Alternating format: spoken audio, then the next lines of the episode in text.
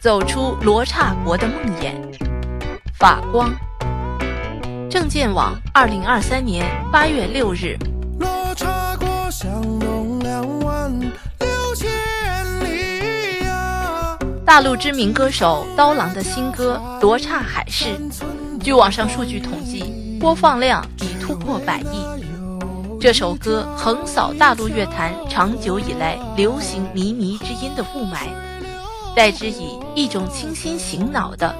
骨子里自带的民族传统审美取向，以不可思议的速度和方式，被各路网民自发传唱并演绎，并带有席卷全球之势，堪称乐坛奇迹和神话。那么这首歌引发的海啸就值得人深思了，它背后到底有怎样的内涵，如此引人共情和共鸣呢？有的网友说，这首歌是对多年前曾经打击过刀郎的四位歌坛大佬的反击。这其实是一种表面的解读。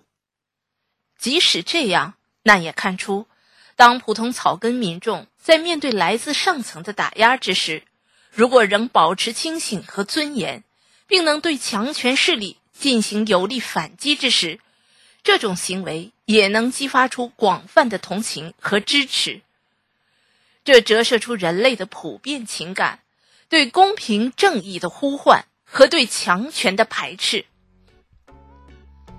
罗刹海市的故事来源于《聊斋志异》，大罗刹国完全是一个以丑为美的颠倒世界，姿容俊美的华夏子弟马季受到众人的嫌恶。无奈中，只能涂黑自污，才得到罗刹国国人的认可。但因为他不是真丑，还是遭到了排挤。他也厌倦了这种不人不鬼的生活。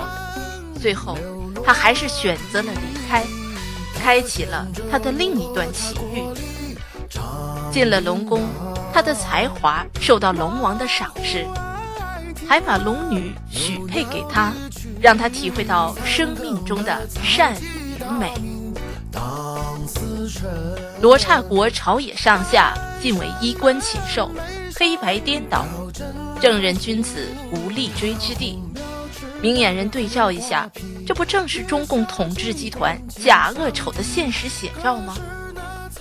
罗刹的本意是与人为敌的恶鬼，他们的目的就是把人变成鬼。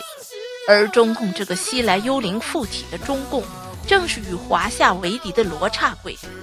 他们屠杀社会精英，打掉中华的脊梁，破坏传统文化，斩断中华五千年的文明根脉。他通过各种政治运动，造成八千万中华同胞非正常死亡。近几年，大陆不断出现各种离奇的天灾人祸。更暴露出他视人民如草芥的邪恶本质。他的各种压制迫害手段，都是在妄图把炎黄子孙变成没有灵魂与思想的行尸走肉。因此，当歌曲《罗刹海市》一经问世，便深深触动了人们的心灵。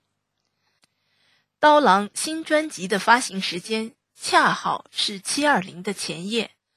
无巧不成书，二十四年前的七二零，在中国大陆发生了一场震惊世界的颠倒黑白的大事件。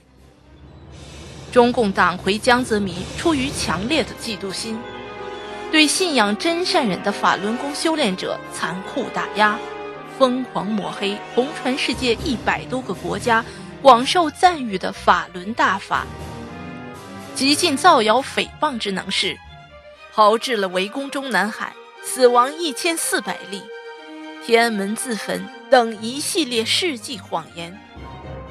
在这种倾举国之力制造出的恐怖环境中，谁还敢讲真话？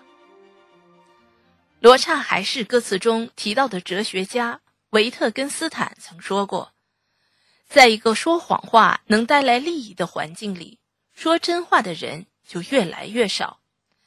当然不是说这个巧合是刀郎有意安排，因为恐怕刀郎也没料到这首歌的效应，这么大的事件已经不是他个人能左右的了。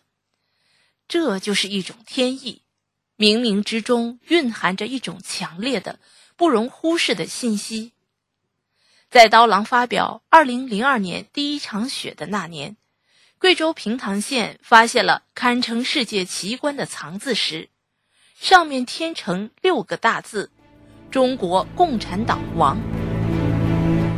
天意彰显，宣判了中共的死刑，缓期执行。而之所以中共邪恶没有立即灭亡，只不过是因为还有众多的华夏子孙被他蒙蔽。上天慈悲，正在用各种方式呼唤他们的觉醒。二零零五年，一本奇书《九评》问世，拉开了天灭中共的序幕。现在已有超过四亿的中华同胞在海外的大纪元网站上声明退出中共邪党组织。罗刹海市的故事是否是神在启示我们？只有退出魔鬼的组织，逃出狗狗营，不做他的一丘之貉，才能真正和这个邪灵划清界限，建立和神的连接，从而开启您的幸福人生呢？